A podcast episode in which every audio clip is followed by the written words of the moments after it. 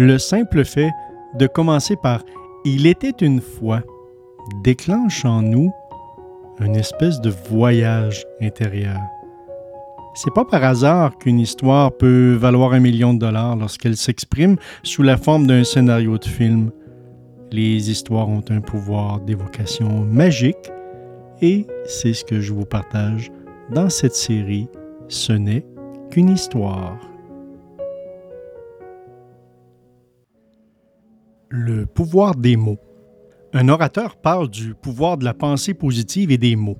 Un participant lève la main et dit euh, Ce n'est pas parce que je vais dire bonheur, bonheur, bonheur que je vais me sentir mieux, ni parce que je dis malheur, malheur, malheur que je me sentirai moins bien. Ce ne sont que des mots. Les mots sont en eux-mêmes sans pouvoir. L'orateur répond Tais-toi, espèce d'idiot. Vous êtes incapable de comprendre quoi que ce soit. Le participant est comme paralysé. Il change de couleur et s'apprête à faire une répartie cinglante. Vous, espèce de... L'orateur lève la main. Je vous prie de m'excuser. Je ne voulais pas vous blesser. Je vous prie vraiment d'accepter mes excuses les plus humbles. Le participant se calme. L'assemblée murmure. Il y a des mouvements dans la salle. L'orateur reprend. Vous avez la réponse à la question que vous vous posiez. Quelques mots ont déclenché chez vous une grande colère. D'autres mots vous ont calmé. Comprenez-vous mieux le pouvoir des mots? Beaucoup de gens me disent La publicité, ça n'a pas d'effet sur moi. Autant dire que la pluie ne mouille pas.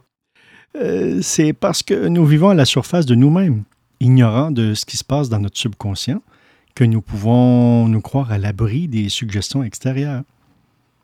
Si tous vos amis sont négatifs, il vous sera plus difficile d'être heureux. Si vous regardez beaucoup la télévision, pareil. Si vous lisez les journaux à sensation, il en ira de même. Vous n'êtes pas une île. Et même si vous l'étiez, pensez que toutes les îles sont reliées entre elles par leur base. La parole, l'image, sont cette base. Elles passent nombre d'informations et de suggestions d'une personne à l'autre. Et le pouvoir de la parole est tel qu'il suscite en nous des images qui passent directement dans notre subconscient. Lorsqu'un pharmacien de Nancy s'est trompé de sirop et que son client a été euh, presque tout de suite guéri, il s'est demandé ce qui était le plus efficace, le sirop lui-même ou la suggestion de guérison.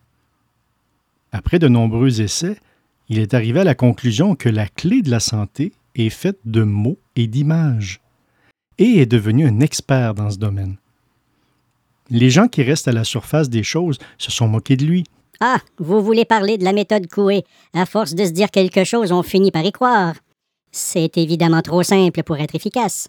Mais ils oublient qu'Émile Coué a guéri des milliers de patients. Sa méthode est sans doute perfectible, mais elle a le mérite de la simplicité. Je vais vous mettre euh, le lien de la méthode Coué avec l'enregistrement original de 1923 ou 1925, je crois.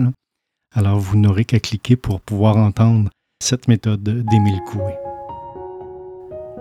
Les histoires et les métaphores sont fascinantes. Elles continuent de faire leur chemin au fil du temps. Mon nom est Bruno Bégin. Je suis conférencier professionnel et formateur depuis plus de 25 ans j'ai été clinicien pendant plus de 18 ans.